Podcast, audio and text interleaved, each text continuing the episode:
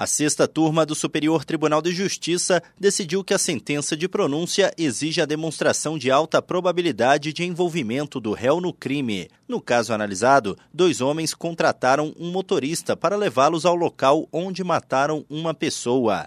No processo, não surgiu nenhuma evidência de que o motorista conhecesse previamente os autores do crime ou a vítima, nem de que ele soubesse a intenção criminosa de seus passageiros. Houve prova, sim, de que o motorista fazia serviços de transporte habitualmente. Mesmo assim, ele foi denunciado e pronunciado. O Tribunal de Justiça do Distrito Federal e dos Territórios, ao manter a pronúncia com base no preceito indúbio pro societate, considerou indiscutível o fato de o réu ter dirigido o carro, havendo dúvida apenas quanto a ele ter ou não conhecimento de que os passageiros pretendiam cometer o crime dúvida que, para a corte local, deveria ser dirimida pelo júri popular. No STJ, o colegiado da sexta turma afastou o preceito indúbio pro societate e cassou a decisão.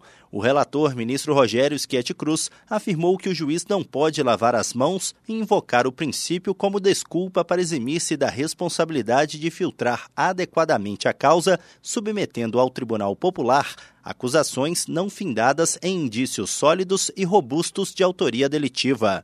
O ministro avaliou que, no caso em julgamento, a pronúncia ocorreu sem que houvesse indício robusto para demonstrar com elevada probabilidade a hipótese de participação consciente do motorista no crime. Do Superior Tribunal de Justiça, Tiago Gomide.